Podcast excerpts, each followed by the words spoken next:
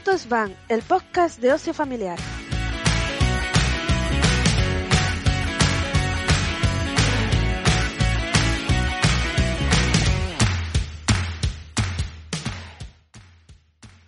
Hola, hola, bienvenida y bienvenido a una nueva temporada del podcast de BAM, Ocio Alternativo Familiar.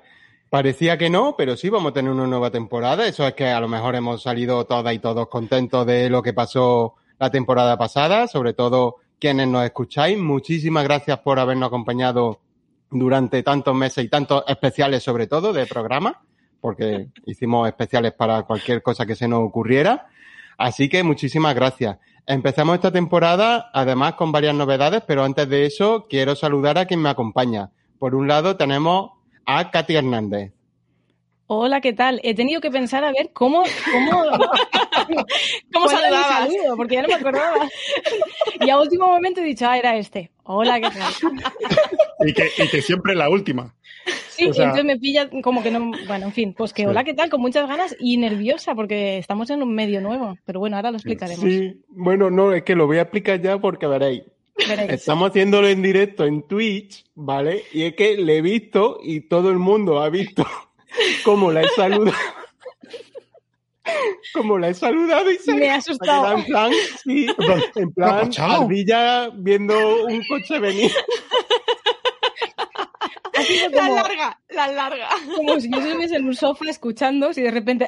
Ah, que yo también. Perdón. Ah, Ay, eh, cáspitas, que yo, que yo también eh, estoy en este. Participa en esto, sí, sí, sí. Ha sido muy bonito, ¿eh?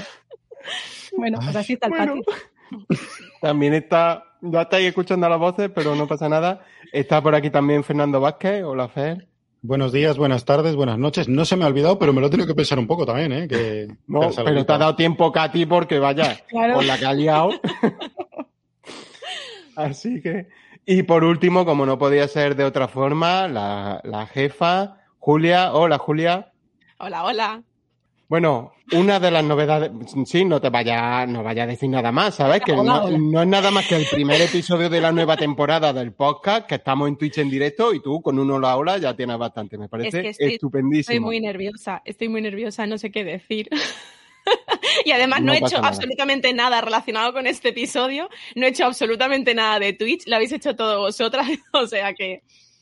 No sé, yo vengo Ya aquí está, a... déjate llevar. Tú... Vale, vale, déjate llevar. Disfrútalo. Bueno, pues una de, una de las novedades de esta temporada que os tenemos que contar es que efectivamente no he saludado a nadie más porque este año no contamos en los mandos técnicos con nuestro querido amigo Pablo. ¿Vale? Le mandamos un saludo, te queremos muchísimo y te echaremos muchísimo de menos. Así que este año, si suena un poquito peor la cosa, es culpa de Katy. Ataque Pobre. más gratuito. Que quede claro que es la aquí. que, que es la que se va a encargar de esas cosas. ¿Vale? Así que eh, nada. Eh, Bueno, novedades, novedades de este Digo por año. delante que va a sonar peor que antes, porque Pablo sabe editar y yo no. Claro, tú vas a coger el audio y lo vas a poner y ya está, no Voy a entiendo. cortar A al ver, principio, claro. el final, voy a quitar esa palabrota que he dicho entre medias y ya está. Yo he oído por ahí que no lo haces tú, que son, que son unos monos. Así que ahora no vengas aquí de. Bueno, mm, vamos, bueno, otro día desmiento eso, sigamos. Bueno, hay, Bueno. hay más novedades. Lo que pasa es que la teoría es que las cuente la jefa, pero como no sabe qué decir porque está muy nerviosa y no ha salido guion ni nada, no sé si es mejor que las cuenten otras personas, como por ejemplo la codirectora del programa, a lo mejor, Katy. ¿Vale? Venga, Porque hay que decir, si no lo sabéis ya de antemano, que ya lo dijimos la temporada pasada, el podcast lo dirigen entre Katy y Fer. Correcto, Luego está Julia, que viene aquí a ver qué pasa, eso es. y yo que me pongo a charlar sin saber qué pone en el guion, y ya está, ¿vale? Eso sigue siendo igual todo el rato. Sí, eso todo No, sigue siendo igual. Solo que ahora es- encima lo hacemos en directo en Twitch, por si queréis vernos, ¿vale? su- eh, las caras de todo- sufrimiento, todo Eh, eso. eso es, eso es. Eso es, y ciertas cosas que van saliendo por ahí y demás. Sí, unos Y- símbolos raros. Cuando veis hacer así, es un código privado, ¿vale? Esto es que, Julia tiene que tirarse al suelo, tirarse un vaso de agua, tirarse a la pared, escupir al micro, lo que sea, ¿vale? Eso es. Es, es un metapodcast. Eh, el podcast lo grabamos como lo grabábamos antes. O sea, el último jueves de mes, más o menos, ¿vale? Porque siempre el podcast va y va a seguir yendo el primer martes de cada mes. Y lo grabamos el jueves de antes, como bien sabéis los que estáis en Twitch, porque hoy es miércoles. Pero bueno, Bueno, que os iremos avisando de cuándo grabamos Sí. en directo porque la vida nos atropella y la vida es Sí. así. ¿Qué vamos a hacer? Así es. Entonces- Eh, no sé si hay más novedades que a ti. Más cositas que seguiremos teniendo episodios especiales, ya os iremos contando también. Hombre, y por luego, favor. porque claro, ¿qué seríamos sin, sin episodios especiales? Que casi hay más especiales que mm, habituales, regulares, no sé cómo llamarle. Bueno, otra cosa es que hemos quitado secciones, ¿vale? Mm, como no paramos de inventar cosas, porque esto es una máquina y eh, no tiene freno, y todo el rato estamos inventando contenido y, y historias y, y dónde poner ese contenido y todo. Entonces, mm, la sección de noticias flash y la sección de calendario friki, que era habitual en el podcast, caput, murió. Bueno, se Que murió. eran las mías. mm, No tenía nada. Ay, Yo ahí veo un patrón. Sin ser Sherlock Holmes, yo veo alguna cosa que me hace deducir. Bueno, Pero precisamente han sido trasladadas al noticiario lúdico que se hace todos los domingos a las 11 en Twitch. O sea que si queréis saber todas las noticias y todo el calendario friki de cada mes, pues os vais cada domingo a las 11 a Twitch y estarán Fer y Jules explicándoos todo esto. Porque eso es Eso es. otra novedad dentro de las novedades, aunque cuando escuchen esto en el podcast ya es un pasado. O sea, ya no es tan novedad porque ya habrán hecho el primer noticiario y no sé si incluso el segundo. Mm, no, puede que solo uno. ser. Bueno, No vamos ya, ya estaremos en Twitch. ¿Vale? Pero eso, todos los domingos a las 11 en Twitch, en twitch.com barra equipo BAM, podéis, podéis ver los noticiarios donde estarán pues la sección de noticias, de eventos y demás, que ya no tendremos en el podcast porque no tenía mucho sentido. ¿Vale? Y bueno, más, más noticias. Bueno, esto, esto me gusta, esto me gusta. Julia, Dilo, eso lo tendrías que decir tú. Jolio, jolio, ¿En dilo, serio? dilo, dilo, Pero se la sabe, se la sabe, ¿estáis seguros de que Pero se la igual, sabe? pero igual no sabes de lo que tiene que hablar. Puedo Joder, leerlo sí. tal cual en, la- en la escaleta, que para eso está escrito, ¿eh? Pero, Sí. Bueno, a ver, ponle tú, ponle tu Está tono. escrito, pero no está redactado para no, no está redactado para ser leído, pero eh, a- me hace bastante ilusión. Me pone también un poco nerviosa, pero me hace también bastante ilusión. Y es que a partir de octubre, en concreto la primera vez será el 5 de octubre, creo que va a ser el segundo martes de cada mes, pero de nuevo el primer, el pri- el primero de octubre ya lo hacemos, lo hacemos como nos da la gana, pero eso ya viene siendo una tónica habitual de este equipo. Eh, el 5 de octubre a las 10 empezaremos un nuevo programa en Twitch que se va a llamar El Diván. ¡Bravo! ¡Bravo! El diván. El Diván que va a ser el primer late night show lúdico copresentado por dos mujeres, que seremos Pero, Katy no. y Jules. Eso, ¿eh? ah, vale. A lo mejor era Ruth, que la gente estaba pidiendo a Ruth. Pero bueno. Bueno, podemos que- montar una que votación. no- pero explica el nombre, que claro, el diván. Mira, eh, mm, nosotras queríamos una sección que se llamase Divam, o sea, un, un contenido que se llamase Divam y encontramos luego el formato, pero lo que nos gustaba era el nombre. Claro, es que como nombre, el Diván a mí me parece maravilloso. O sea, es, es, es que está, to- está todo bien. Para quien no lo haya es pillado, es un juego la de larga- palabras. Seguir la larga tradición de meter van en todo lo que podamos. Eso es, fantástico. Pues diván, como el diván de, ¿sabéis este diván en el que la gente se sienta y se pone a hablar? Pues de eso va un poco la, la cosa, porque vamos a entrevistar a personas, ojo, ajenas al mundo lúdico, ¿vale? En general. Eh, sí. En general, para pues conocer un poco su relación con el, con el ocio, con el ocio familiar y un poco, siempre lógicamente con nuestro tono de lo que hacemos en BAM, que es socio alternativo familiar, pero entrevistando, como digo, a personas ajenas al mundo lúdico. Y creemos que va a ser bastante guay. Sí, porque va a ser algo ilusión. diferente. No, no sé si queremos entrar mucho en el tema. Ya veréis el primer episodio, que va a ser un poco de presentación. Va a ser algo diferente a lo que creemos que es un programa de entrevistas común, ¿vale? Sí. Así que eso ya lo explicaremos cuando llegue su momento. Que hemos dicho que son los martes, pero este martes no. O sea, esta vez no. Mm. 5 de octubre. 5 de octubre, a 10 partir de ahí ya vemos. Vale, el 5 de octubre. Que el 5 de octubre es cuando sale el podcast, por cierto. Creo que sí. O sea, si estáis escuchando esto conforme sale, esta noche en Eso Twitch, Eso ¿vale? es. Tenéis el diván. donde explicaremos qué carajo es. Y- Madre mía. No, hombre. No. Y el primer Censura, ¿por episodio, pues estaremos Una presentando. palabra andaluza normal, no, no. Es hijo. No, no. Ahí no, ahí no hay Carajo, pitido. no. No hay pitido, no.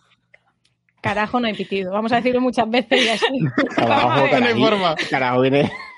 Katy, luego esto lo editas, ¿vale? Minuto no sé cuántos. No, no, eh, la cosa es que yo voy a editar lo mínimo posible, o sea que dejad de decir. Bueno, a ver, también os debo de decir que esto tiene que durar una hora, ¿vale? Así que. Venga, venga. Eh, bueno, esas novedades y no sé si alguna más que irán saliendo durante la temporada, ¿vale? Y siguiente sección.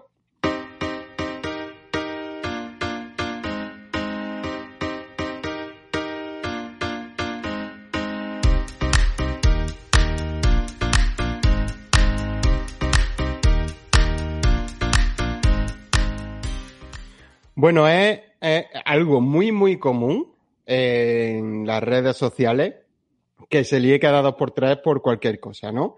Este verano más, significativamente se ha liado por el estreno de la serie de He-Man. Eh, la serie de He-Man, supongo que más o menos aquí todos y todas tenemos una edad. Eh, era una no. serie antigua de dibujitos. Vamos, ya estamos. Empezamos. Bueno, pero ¿sabes lo que es He-Man, no? pero muy vagamente. Bueno, pues eran unos muñecos que tenían una serie de dibujitos de un hombre así muy musculoso, todo muy de pegarse. Bueno, no era tan de pegarse, pero bueno, que estaba muy buena la serie y demás, pero era lo que era, ¿vale? Una, histo- una serie de los 80 para niños muy niños y con hombres muy hombres. Y este año, sí, ya me entendéis. Sí, sí. Y este año, pues, han estrenado en Netflix una nueva versión de He-Man, producida y creada por Kevin Smith. Y claro, las críticas han sido principalmente lo que escuchamos mucho de las grandes empresas se han doblegado a los cuatro, las cuatro que hay locas en Twitter, porque ahora es todo feminismo y es todo meter mujeres que son poderosas y que son personajes interesantes. Yo no quiero eso, yo quiero hombres musculosos que metan espadazos. Vamos a ver. Yo, que Netflix o que Kevin Smith, que precisamente no es un Nindundi, mm, haga una serie como le salga él de las narices porque haya cuatro en Twitter diciendo cosas, me parece que no. ¿Vale?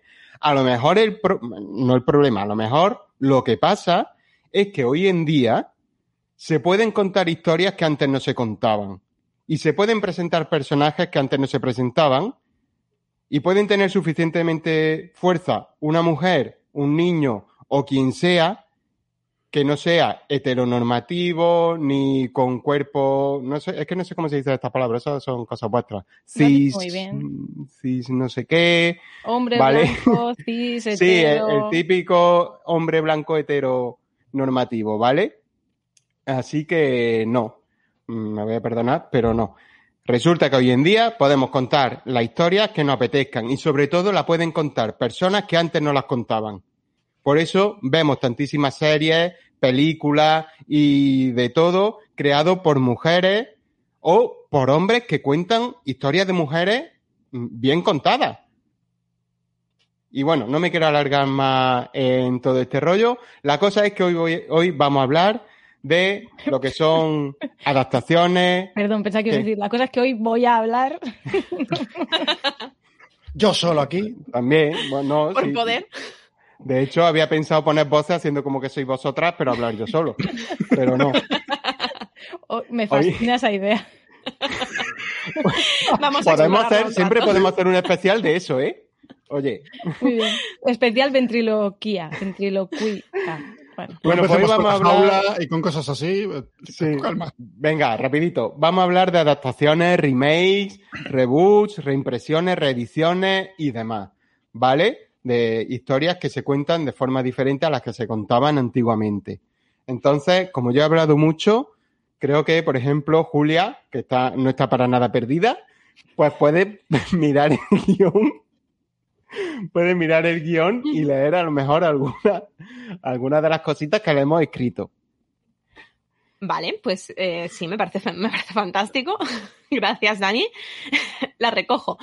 Eh, a ver, eh, una cosa que, que estuvimos hablando cuando hablamos de este, de este episodio era intentar diferenciar un poquito términos, conceptos y demás. ¿Por qué? Porque muchísima gente nos liamos, me incluyo, con alguna, algunos palabras eh, que igual había que, había que matizar. Entonces, hemos puesto unos cuantos ejemplitos, hemos puesto unos cuantos palabras y los hemos sacado. Vamos a empezar con precuela, ¿vale? Eh, la precuela, por esto me lo sé porque es pre y pre es antes, ¿vale? por ahí bien. Explica la historia antes de la historia, ¿vale? O sea, retrocedemos en el tiempo y entonces lo que vamos a contar es una historia previa a la historia original de la que se suele hablar.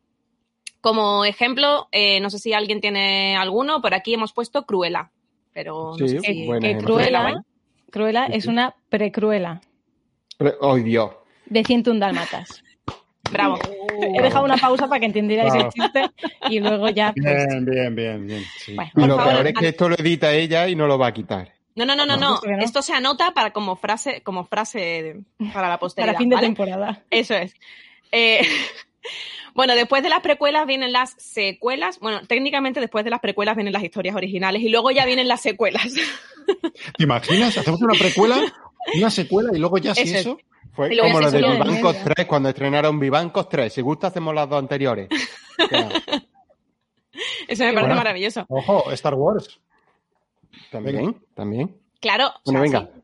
Bueno, Secuelas, las secuelas. Las secuelas explican las historias después de la historia principal, como es lógico, avanzamos, eh, vamos avanzando en el tiempo. Las secuelas eh, que tenemos aquí de ejemplo son Toy Story 2, Toy Story 3, Toy Story 4 y esperemos que Toy Story 5 y 6 y las que sean porque amamos esa serie, esa saga. Porque Vale. Sí. Eh, tenemos entonces precuelas y secuelas. ¿Qué más tenemos? Tenemos spin-off, que son nuevas producciones que se extienden de una producción original. Eh, por aquí hay un ejemplo que yo no lo sabía y ahora lo voy a comentar como si lo supiera, eh, que es que de Hércules salió Xena la princesa guerrera, Sí. que mola mucho, por cierto. Sí. Eh, es que yo conocía a Xena, pero no conocía que hubiera algo de Hércules, así que Es guay por Xena, porque, era- Maravilloso. que el porque spin-off eso es, claro, fue más bueno que el original. supera el original. Eh, el aprendiz pues, supera al maestro. A ver, no era muy difícil tampoco, eh, también lo digo. ¿eh? Se Superar enamoraba a Hércules, superar a Hércules, bueno, venga. Dani no está de acuerdo, pone unas caras. No, no, ya está. No, no opino, no opino. No sabría comparar, es que, jo, vaya dos. Bueno, pero bien, bien. Continuamos. Venga, ahora entramos ya en, terro- en terreno un poco más farragoso. Eso era Eso es, eso es pantanoso, todo esto es un poco más pantanoso. Adaptaciones sería, en principio serían una nueva versión de una historia, pero que tiene un formato diferente al original. Eh, por ejemplo, El Principito, como todo el mundo sabe, es un libro, pues el musical del Principito es una adaptación de eh, la obra original. ¿Bien? Formato diferente, en principio, fácil. Vale, tampoco era tan, fan- tan fanganoso, iba a decir. Me quedo con la palabra. Eh, siguiente, remake. Aquí yo, ya me, aquí yo ya me pierdo siempre todo el rato y yo ya tengo que preguntar siempre qué es un remake y demás, porque aquí ya me pierdo. El remake sería una nueva versión en el mismo formato que el original. Pero no sé cuántos cambios hay aquí. Es, es que no, no hemos, Claro. no hemos Claro. encontrado. Se, Yo se entiendo que basa es vol- principalmente en el tema película, ¿vale? Un remake de una película Sí, y puede haber ligeros cambios siempre que la historia sigue siendo lo misma. Eh, lo- si Actualizar cambia... un poco a la situación, ¿no? En- De ese momento, Pero no generalmente. porque eso es otra Claro, es que ahí ya entramos en temas de eh, reimplementaciones o adaptaciones incluso, es decir, puede adaptar una película antigua al, a la modernez. ¿vale? Entonces, que de eso pues, hablaré ahora después también. Vale. Entonces, de tenemos remake. que. Bueno, de hecho, la serie, la serie de. ¿Es un remake? ¿La ¿Cuál? serie de, de He-Man? No, No. no, un remake. No es un a una remake. historia Es un, nueva. es un. Sí. Vale, sí. Vamos a ver la siguiente, la siguiente palabra porque igual nos ayuda. La siguiente palabra es reboot o revisión, que es hacer un remake, pero, que sería esto, adaptando a los nuevos tiempos y eliminando, pues, herencias patriarcales, racistas, Eh. etcétera. Bueno, ojo, aquí también, o sea, yo mm, separaría reboot o revisión, porque reboot es reiniciar algo. O sea, los cazafantasmas, bueno, bueno, los cazafantasmas no fue reboot.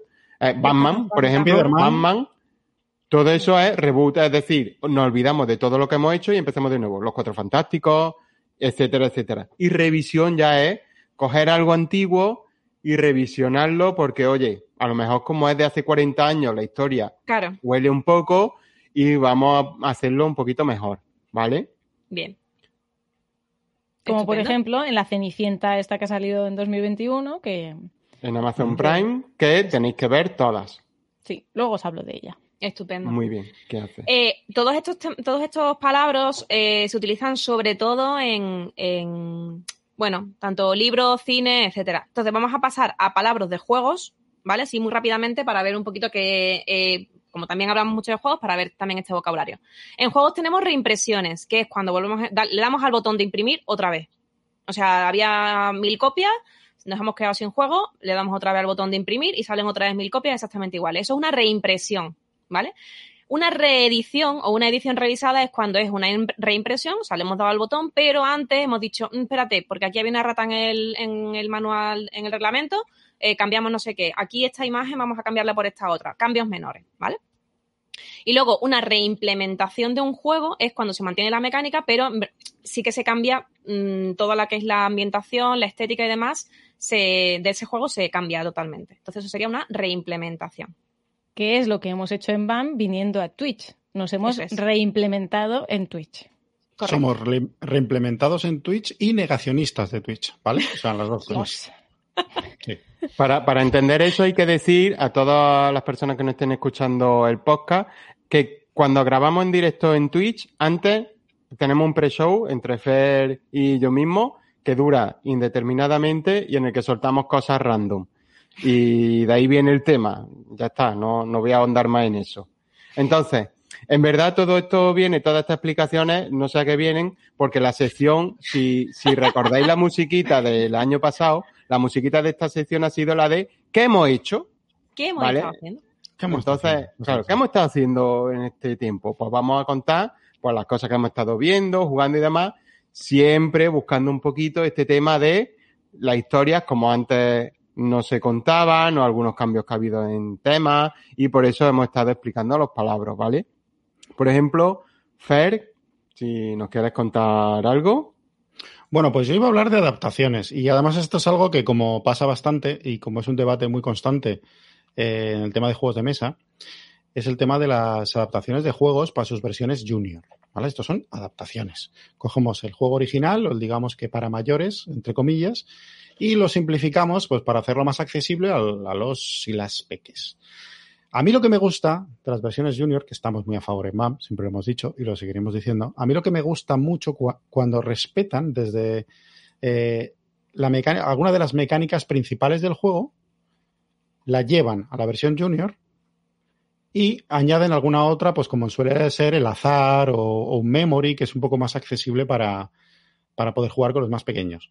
Eh, ¿Por qué? Pues porque luego cuando quieren jugar al de mayores ya se acuerdan y recuerdan o tienen muy interiorizado este tipo de mecánicas ya, así que luego es muy fácil eh, que jueguen al, al, de mayores. Lo de mayores lo digo entre comillas porque, bueno. Y una versión, y hay, hay un montón de ejemplos de esto. Eh, Carcassonne Junior, que yo siempre diré que me gusta más el Junior que el normal. Es así. Y básicamente es lo mismo de hacer caminitos, lo que pasa que tiene una mecánica súper sencilla de colocar los setas que se junten e ir cerrando caminos. Ya está. Y son Ir más cookies mi- las losetas. Y- y son más cookies y los meeples son más gordicos, más Eso es bonitos. Son enormes, vamos, preciosos. Eh, ¿Qué más juegos hay de este tipo, de más adaptaciones? A ver, hay miles, pero a mí que me han llamado la atención, por ejemplo, Ubongo, Ubongo Junior, una versión, una versión a partir de 5 años, también con, con las fichas un poquito más pequeñas, que sean más fáciles de colocar. Eh, además, tienen dibujos de animales súper chulos. Eh, yo qué sé, Stone Age Junior, por ejemplo, me parece una gran adaptación porque han cogido una parte del juego de Stone Age, como decía antes, la parte de construir los poblados, se han quedado solo con eso y lo han rodeado de un- una especie de memory y luego mm, bastante azar.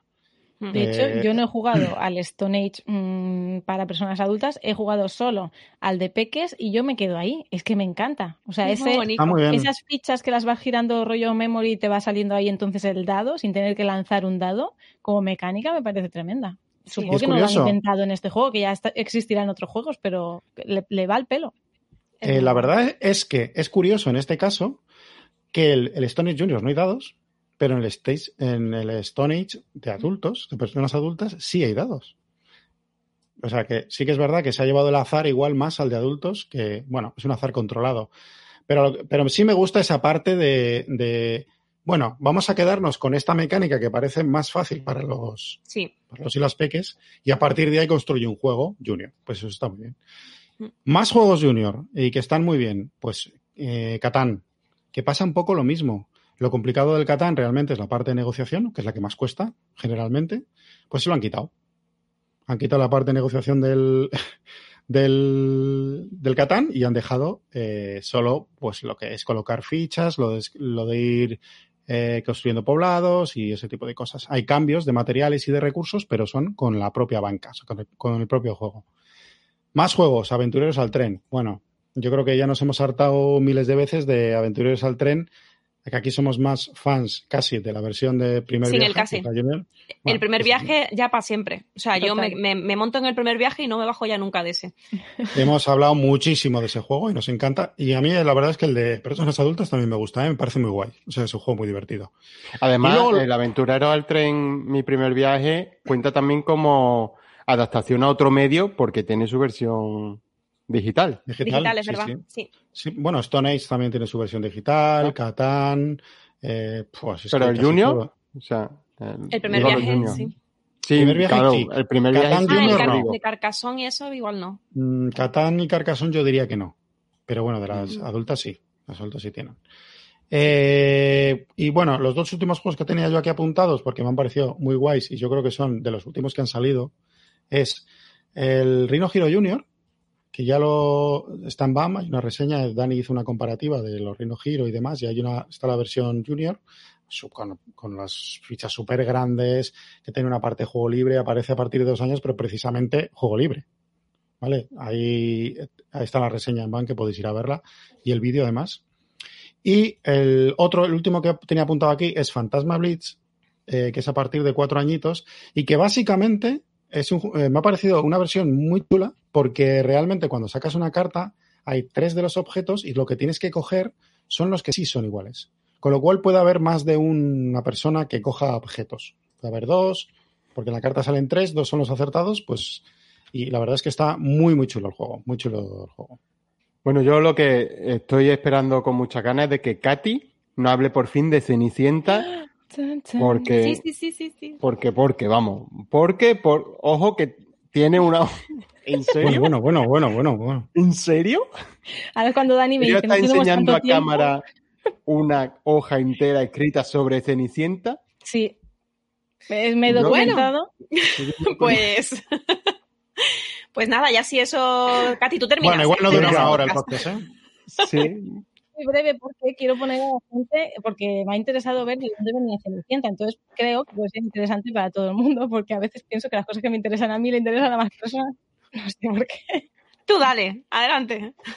Entonces, Cenicienta. Que sepáis que eh, Cenicienta, lo que es la historia, no como la conocemos hoy en día, pero sí como algo inspirador, eh, la- mm, se conoce que provendría de más lejos. Pero bueno, lo primero que tenemos constancia es en la Grecia clásica, eh, que es una versión oral que se ha ido transmitiendo de generación en generación, ¿vale? Y en esa, mm, en esa historia, eh, Cenicienta se llamaba Ródope. ¿Mm? Luego, en 1634 se conoce la primera versión escrita y publicada de Giambattista Basile. Luego, en 1697 eh, la escribió Charles, Charles Perrault. Ya sabéis que los acentos no son los míos. Luego, en 1812, eh, los hermanos Grimm, que es una de las más conocidas. Y en 1950 eh, la adaptó Disney, haciendo un poco lo que le dio la gana después de leer a tantas personas que escriben el libro. Dani, ¿quieres decir algo? No, no, que me ha sorprendido lo de los hermanos Grimm, porque cada vez que sale el tema de la Cenicienta y dice alguien, es que esta no es la Cenicienta, criticando que no sea la de Disney, eh, nos tiramos, no, pero es que la Cenicienta de los hermanos Grimm, no, tampoco. Viene antes. O sea, mm, Charles es que los hermanos Grimm, por lo que sea, copiaron toda su historia Jean de, Baptiste. de gente de Basile. antes. Jean y. Basile, ya en la Grecia clásica estaba esta historia, o sea que, en fin, que no tiene autoría. Eh, y bueno, luego en 2015 se han hecho muchísimas versiones, pero en 2015 se hizo un live action que tuvo bastante éxito, pero que reproducía más o menos la misma historia con todos sus toques patriarcales y de todo. Y ahora, en 2021, ha llegado esta Cenicienta eh, interpretada por, ¿te puedes creer que no me lo he escrito? ¿El nombre de la actriz? Gracias, Camila Cabello, cantante.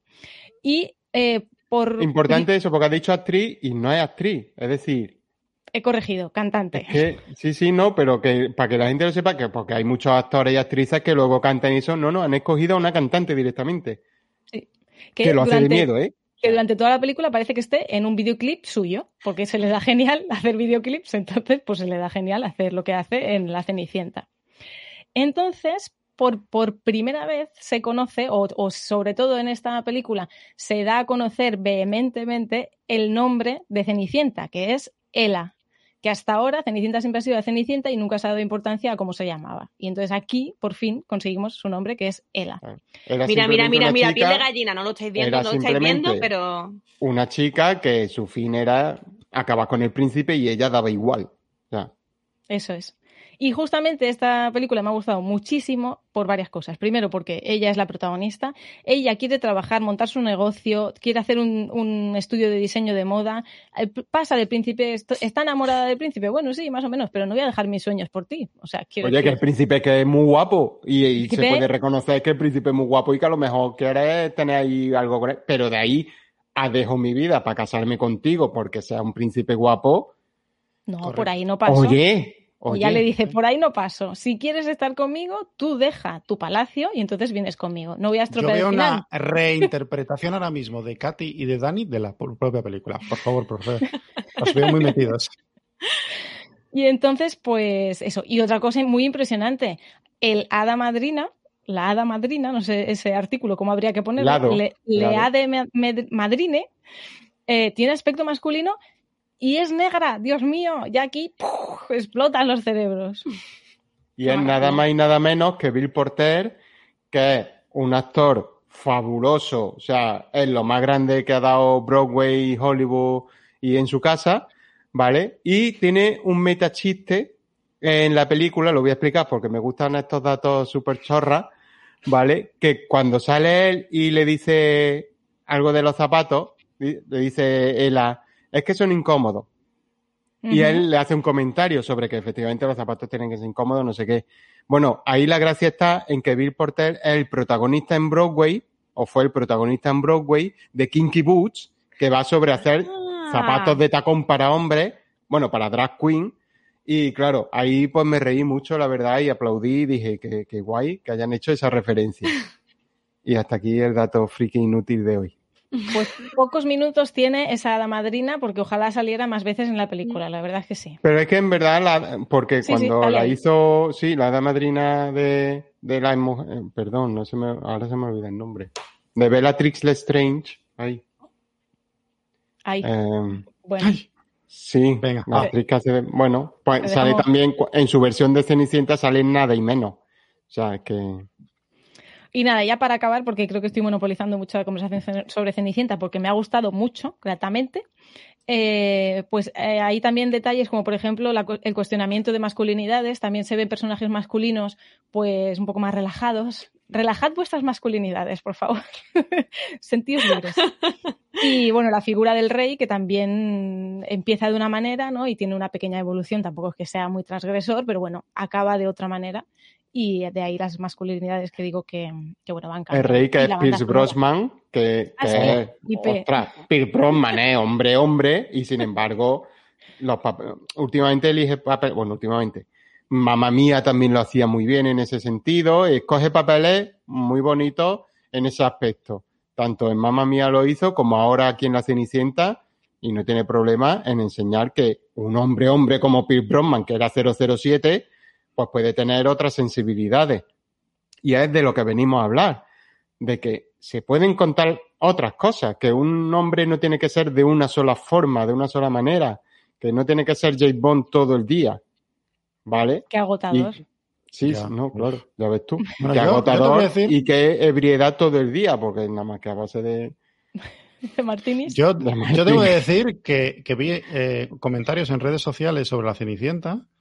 Os podéis imaginar cuál era el nivel y dije, quiero verla. Claro. Quiero verla porque sí. aquí algo hay algo. Si, si surgen las masas, en, en- sobre todo en Twitter, diciendo que, pero ¿qué está pasando? Que se cae el mundo y que se acaba Pero todo". eso empieza en IMDB, por ejemplo, yo ya las votaciones de IMDB mm, sé cómo tengo que mirarlas porque que una película tenga un 2 no quiere decir que sea mala. Eh, en IMDB Cenicienta creo que está suspensa, creo recordar que tenía un 4 y algo cuando yo lo miré, pero claro, es que llevaba teniendo entre un 1 y un 4 meses antes de que se estrenara siquiera. Simplemente porque se dijo que Bill Porter iba a ser el hada de madrina, madrine, o como sea. Pues la verdad es que no sabemos cómo es y tampoco nos interesa. O sea, si fuera en inglés, pues podríamos decir de y dem. O en español no sé cómo va. Pero bueno, que, que es que eso, es que ya el odio generalizado simplemente por mostrar cosas diferentes. Y gente llorando porque son hombres blancos, heteros, que siguen teniendo los mismos privilegios que antes, pero no es divertido. Hasta aquí mi recomendación. Miraos, no os voy a destrozar el final porque tampoco es cuestión, yo quiero que lo descubráis, eh, pero me ha gustado mucho, de principio a fin. Y luego la banda sonora, maravillosa. O sea, esas versiones mm, estupendas. Evidentemente, Camila canta muy bien, pero es que también sale la eh, cantante de Frozen. Sale, eh, ay, ayúdame, la que canta, la No, de no, Elsa. yo- a mí no me ha salido antes Elena Bojan Carter y ahora te voy a dejar a Eh, ti que... Bueno, que alguien lo busque, por favor. Porque la que hace de eh, madrastra es la actriz que pone voz a Elsa en eh, Frozen. Y Dina Menzel, ¿vale? Venga, Edina. Menzel, eso es. Y Dina Y- Menzel, que sale en 40.000 Mozarrón. musicales más. Fue la bruja en Wicked. eh, también sale en Ren, que es donde me enamoré de ella, además. Fue un crush muy fuerte. Y bueno, eh, sale en muchos sitios. Y ya está, hasta aquí mi hoja con apuntes. hoja de-. Bueno, yo. mm, no sé, ¿pasamos a Julia o sigo hablando yo? Es que, venga, Julia, ¿te ves preparada?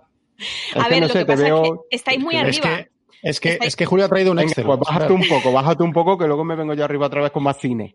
Ven- Venga, vale. Yo, yo bajo un poquito porque la verdad es que el nivel estaba súper arriba. Yo estoy encantadísima escuchando. De hecho, eh, estoy deseando ver la película porque todavía no la he visto, pero Bueno, de espérate hecho. que no la he visto, pero échala del. de No, es que he decidido, he decidido Silencio. voluntariamente esperar a escucharos hablar porque me apetecía escucharos hablar antes y luego verla eh, con lo que me imaginaba que diríais. Entonces ahora quiero verla con, pues por ejemplo, el detallito de que ha, que ha comentado Dani de, de lo de los zapatos, de Kinky Boots, pues a lo mejor no lo sabría. Y ahora cuando vea ese momento, pues me acordaré. Así que mucho mejor así. Total, vamos a, vamos a ver cosillas, ¿vale? Eh, yo voy a hablar de, de lo primero, lo primero, lo primero de una adaptación.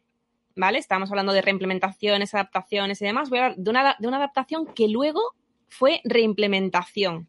O sea, doble cosa en un solo juego. ¿Vale? Porque sí, es un juego.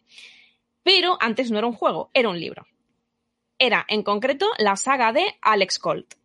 ¿Vale? Esto es una saga de libros de Juan Gómez Jurado, que a mí personalmente me gusta muchísimo. Eh, el libro, O Alex Colt. Alex.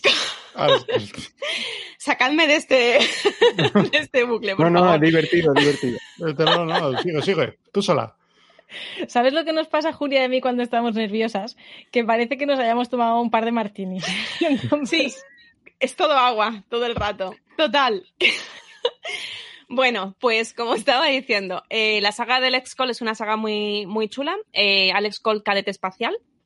Es una saga juvenil de libros de pues un chico que es un chico eh, digamos que no es de los más populares de la clase, más bien todo lo contrario, eh, que de repente se encuentra con que resulta que igual es una persona eh, importante para el destino de la galaxia directamente. Entonces está, es muy interesante, es muy chulo, además eh, se, se, habla mucho de trabajo en equipo y demás, y a mí la verdad es que la saga me parece muy guay. Son cinco libritos que os recomiendo un montón porque se leen del tirón y la verdad es que Juan Gómez Jurado escribe fenomenal. ¿Y qué decir de eh, del libro. ¿Por qué lo estoy comentando? Porque este libro lo adaptaron a juego de mesa, a un juego de mesa que además me, gusta, me gustó muchísimo para ser de una mecánica que es la mecánica que yo más odio del mundo. Que te encanta, que, es, que te encanta. Pero total, son juegos semicooperativos de roles ocultos. O sea, semicooperativo para mí mal y roles ocultos ya mm, lo peor del mundo. Pero eh, este juego es súper sencillo, es súper fácil. Eh, se, pues eran básicamente unos tableros en los... Bueno, por cierto, decir que el juego, eh, el autor es Alberto Corazón Ara- Arambarri eh, y el ilustrador sigue siendo Fran Ferriz, que es el de los, es el de los libros. El juego lo sacó Zacatrus y como digo, es súper sencillo. Básicamente eres o de los buenos o de los malos, o de las buenas o de las malas. Y bueno, los malos son una, un ente, más bien, pero es un solo ente. Bueno, los, bueno, ya, ya, ya lo leeréis. Los Zark. Eh, total, que mm, el, el objetivo del juego es intentar conseguir que eh, el, pues una serie Jugar, de ¿no? elementos El entre objetivo es todos- jugar y divertirse. una Vale. serie de elementos entre todo el mundo de los buenos y el resto tiene que intentar evitar que eso ocurra. Fin. Juego de roles ocultos de toda la vida de Dios. Vale. Sí. Pues ese juego a mí personalmente me encantó, a pesar de ser roles ocultos, me- lo recomiendo muchísimo. ¿Y qué es lo que hicieron luego? Le, quita- le quitaron todo el tema de Alex Colt, Fuera. que a mí, me gusta- Ala. a mí me gustaba muchísimo, y lo reimplementaron básicamente en un sin tema, porque pasa a ser, bueno, Bueno. no es sin tema, es, es, es tema Hmm. robots, ¿no? Sí, Eh, lo metieron un poco ahí con la saga esta que montó Zacatrus de Eh, misión Misión, en este caso pasa a ser misión secreta. secreta, sí. Eso es. Y, y es el mismo juego, exactamente, como decíamos, con la misma mecánica, pero le quitaron todo el tema de Alex Colt, que a mí, como, como digo, a mí me gustaba bastante, y ahora la- lo pasaron a, a ser pues un tema más neutro de robots, con todos esos eh, simbolitos y demás, básicamente. Volviendo, volviendo un momento a los libros, es que yo de Juan Gómez no, no- a Alex Con no le he leído, el- eh, hemos leído en casa Amanda Black, que lo escribe con, con su mujer también, que Con son Bárbara. maravillosos. Y sé que Amanda pues mola mucho para niñas y, niños y niños, mucho, sí. pero Alex Cole a partir de qué edad se puede leer. A partir de nueve años, más o menos, diría. Vale, a ver, vale. eh, depende de, la- de la Oye, edad de lectura. Oficial es Ah. como nueve, pero... ¿qué? Amanda es parecido, ¿no? sí, por ahí anda también. Yo Mm, creo que yo- yo- a mí me da la sensación de que Alex Cole se puede leer un poquito antes quizás que Amanda Black. Me da la sensación. Amanda creo. con nueve así va perfecto, ¿eh? ¿Sí? Por lo general, Vale. sí. Ah, yo, Alex Cole, No, es que no además se lee, lee muy rápido y son capítulos, es que se lee muy bien, además es- es súper agradable de leer. La verdad es que recomiendo muchísimo la saga, es muy chula. Mm. Y habla mucho de eso de trabajo en equipo y tal, es, Bueno. es guay. Yo quiero decir que del juego que ha quedado al final, el Misión Secreta, es un juego que está muy bien, porque es lo mismo, lo que ha dicho Julia, es el mismo juego, o sea, igual. Y es un juego súper sencillito de... Es que lo sacas en pim pam, Sí. los peques y las peques se lo pasan súper bien. Y, es, y una cosa muy importante, muy importante de esto, es que es muy barato. Es que es muy barato el juego. Es que es muy barato. Es que ¿qué le vamos a hacer? Es que es así. Es verdad, sí. Es que vale menos de 10 euros, creo. O 10, algo de- por ahí, O sí. 10 euros, o sea, muy Sí, barato. los misiones de. Zacatrus son, son muy baratitos, Muy baratos. funcionan muy bien. están- Yo- Mm. con adolescentes, por ejemplo, yo lo he jugado bastante en instituto y funciona muy guay porque roles ocultos es bien, es, es muy fácil de sacar. Así que la verdad es que muy recomendable este, este Alex Colt. Bueno, pues yo quiero volver a la multimedia y bueno, hace una semana escribí un artículo sobre musicales para ver en familia, ¿vale? Que no iba dirigido a las típicas películas de Disney eh, de animación que conocéis todas. Y en él hablaba de Newsies, también conocido como La Pandilla. Y es importante comentarlo aquí porque lo primero que apareció fue La Pandilla, lo que es la película en sí, una película musical que se tradujo en España como La Pandilla.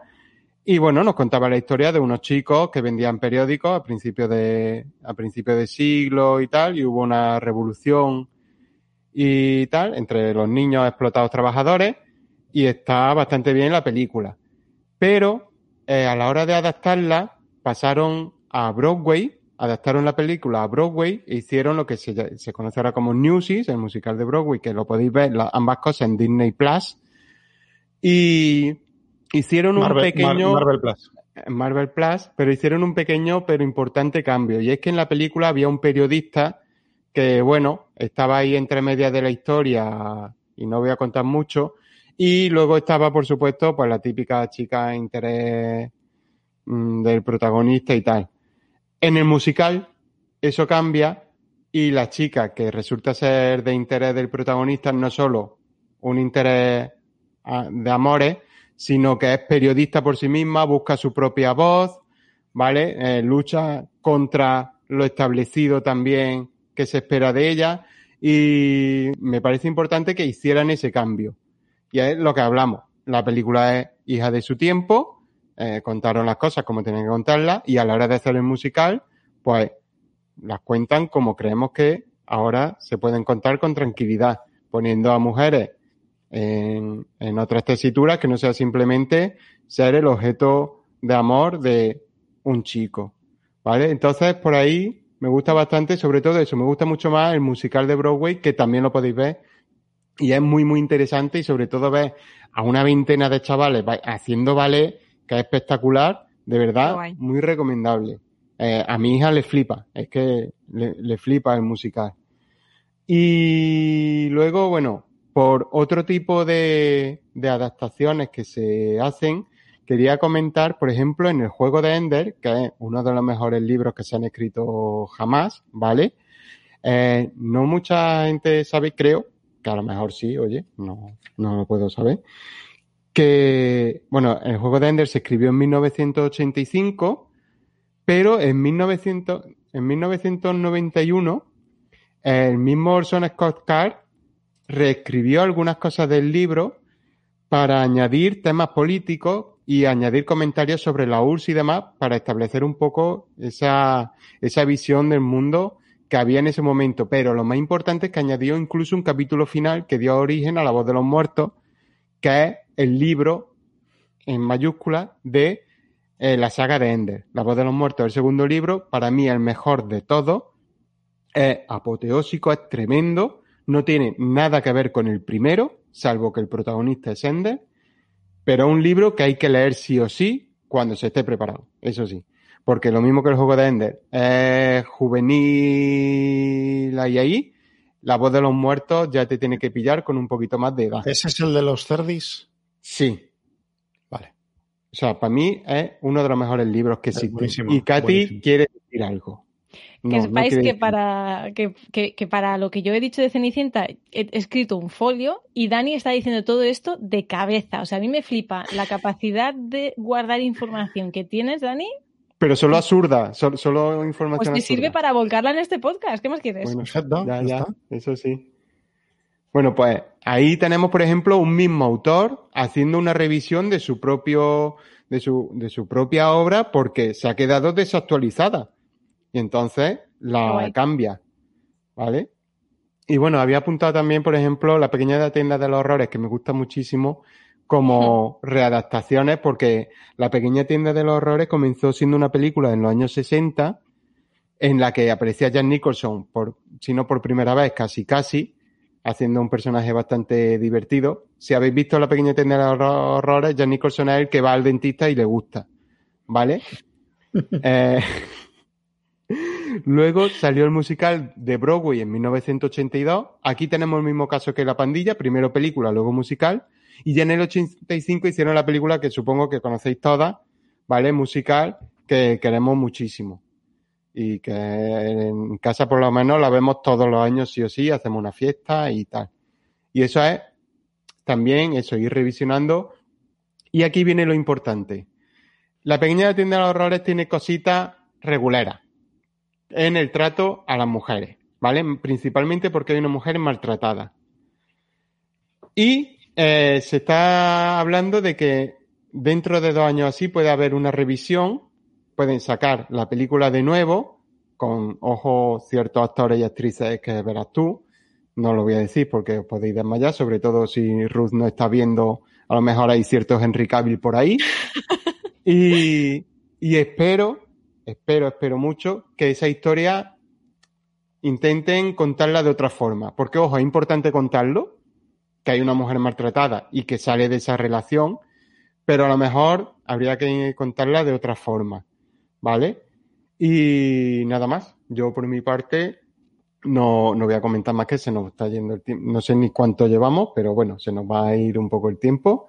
Y no sé si, si nadie quiere contar nada más, pues pasamos a lo que más nos gusta, que es jugar.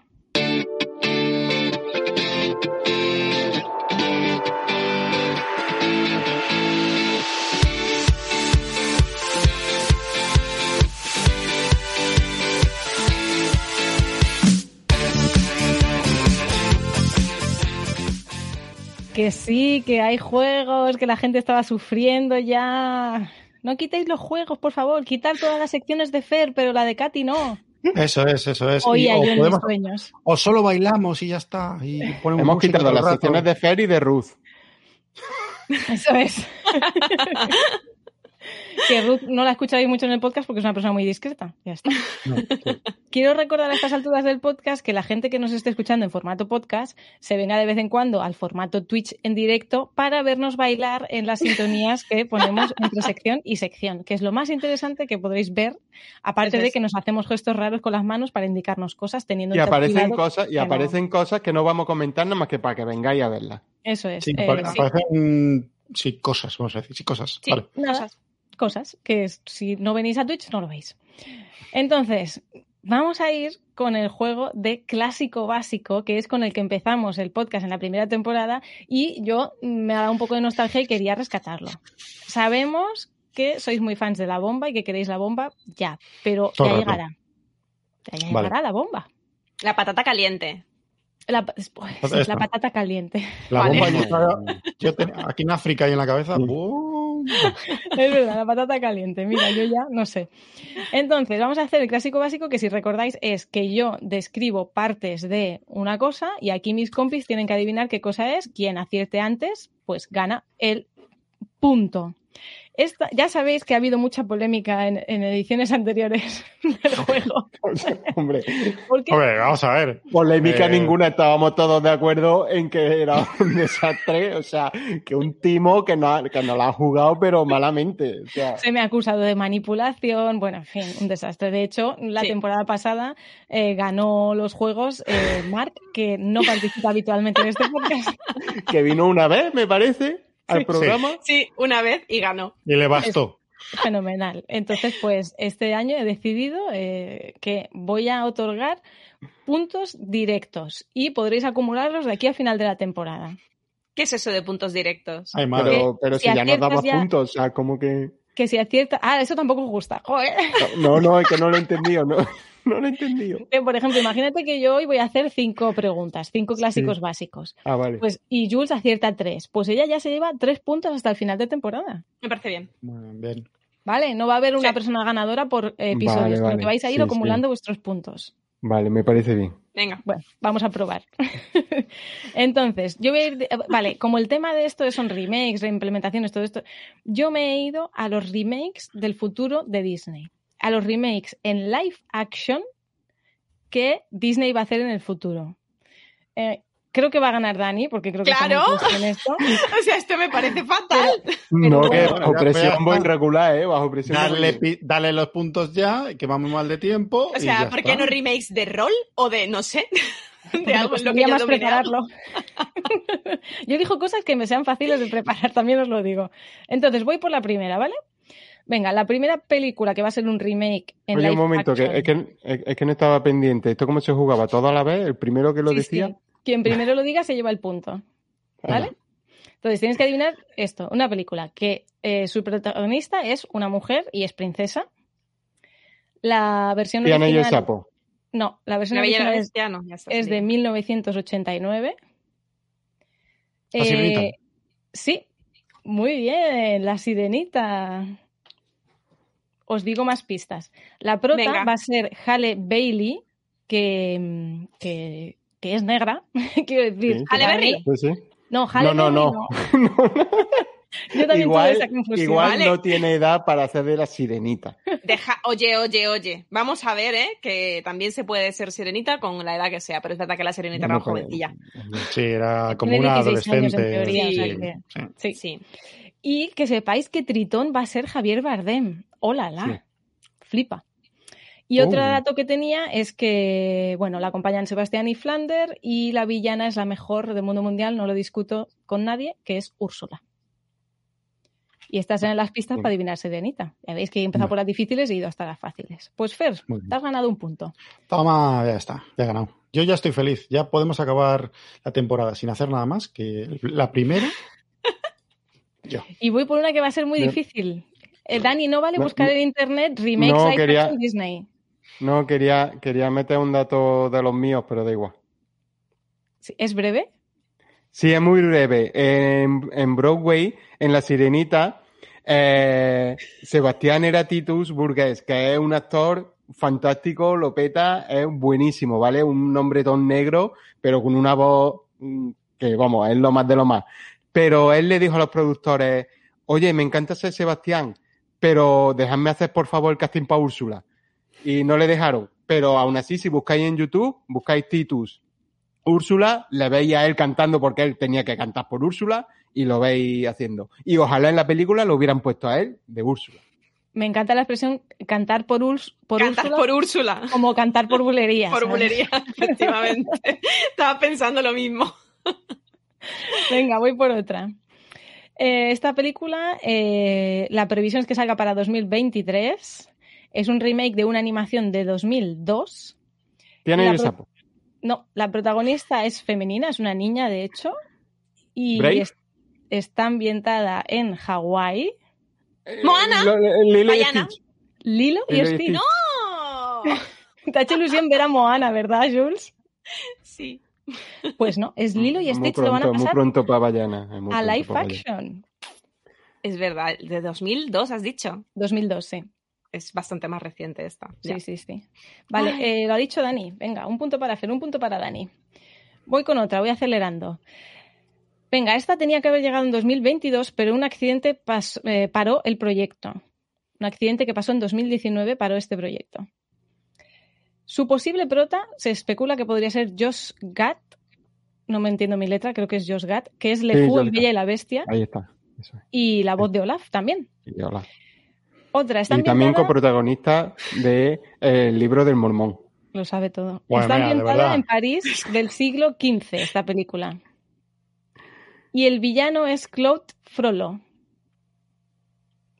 Venga, ¿cuántas películas de animación de Disney están ambientadas en París? El jorobado de Notre Dame. Notre Dame. El jorobado de Notre Dame. Dani, el jorobado. Iba a de decir Notre los yo iba a decir los He aristogatos para dicho que Notre Dame antes que Dani haya dicho el jorobado de Notre Dame. Me parece fatal. no, no, no, Punto para. Dani, lo siento, Julia. Estoy Y puedes revisarlo luego que está grabado. igual, no voy a ganar nunca, quiero decir que lo tengo súper asumido. Me voy a beber mi, tra- mi trago de agua de resignación. Drinkwater. Venga, otra. La original es de 1942. Es una película Uh. en la que salen todo animales. Bambi. Sí, muy bien, Dani. Se lo va a a llevar, se lo va a llevar. Eh, otras pistas que iba a decir de Bambi es que eh, la- iba a decir la pista de una canción que es El amor es una canción y sus amigos que son Tambor y Flor. Sí. Venga, y voy a por la última. Recuento, Fer un punto, Dani tres. Julian no está jugando. No, estoy en otro lado.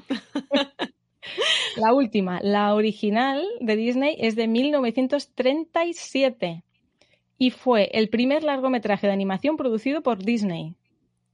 Blancanieves, no. eh, Sí, sí, sí, sí, Sí. sí. Es Blancanieves. Blancanieves. Blancanieves. Un puntito para Julian. Y su prota será la colomboamericana Rachel Zegles de West Side Stories. También latina. O sea que estamos viendo que Guay. Disney está pasando muchas protagonistas de sus, eh, de sus animaciones clásicas a personajes con pieles más oscuras, cosa que es de agradecer, porque ¿por Sí. qué una sirenita no puede ser negra? Que venga alguien y me lo explica. Correcto. Correcto. Muy Y bien. hasta aquí hemos aprendido todo lo que va a venir de Disney. Eh, espacio no patrocinado por, Dis- por Disney Plus. ¿Vale? Pero si algún o alguna manda más de Disney Plus no está escuchando, oye, por alguna suscripción tampoco pasa nada, ¿sabes? O incluso por dinero, si nos pagan ya. Incluso mejor. Vale, pues Fer se lleva un punto, Dani 3 y Julia 1. Y ya hasta el siguiente episodio nos sumamos más.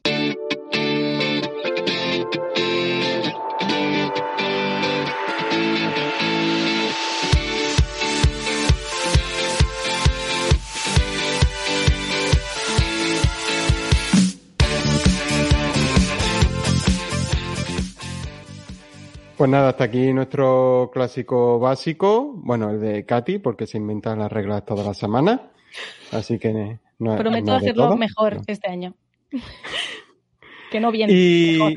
Y también hasta aquí el primer podcast de la temporada de BAM, Ocio Alternativo Familiar. Esperamos que hayáis pasado un rato medianamente divertido, que os hayáis entretenido, que hayáis aprendido cositas, que tengáis interés por ver, leer, jugar a las cosas que comentamos. Si lo hacéis, por favor, decídnoslo por redes, en los comentarios de iVoox, en Twitter, Facebook, Instagram, arroba Mordor. Y ya sabéis que también ahora podéis vernos en Twitch en directo grabando tanto este podcast como los domingos, los noticiarios a las 11 de la mañana con Fer y Julia y otros programas que irán viniendo como el Divan, que esta misma noche, si estáis escuchando el podcast el día que sale, ¿vale? Doble ración de hoy.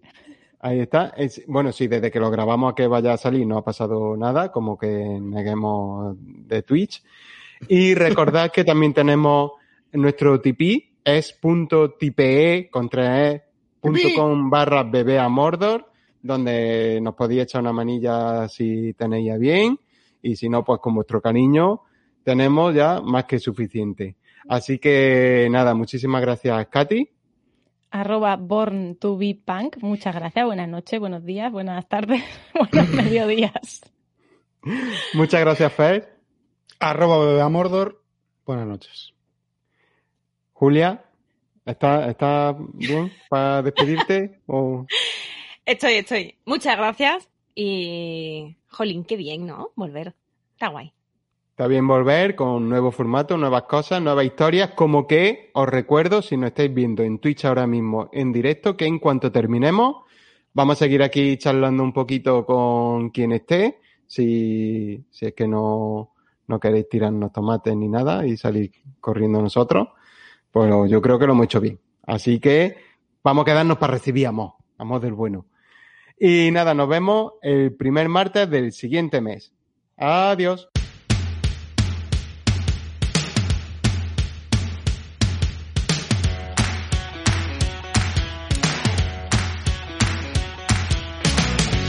Estos van, el podcast de ocio familiar.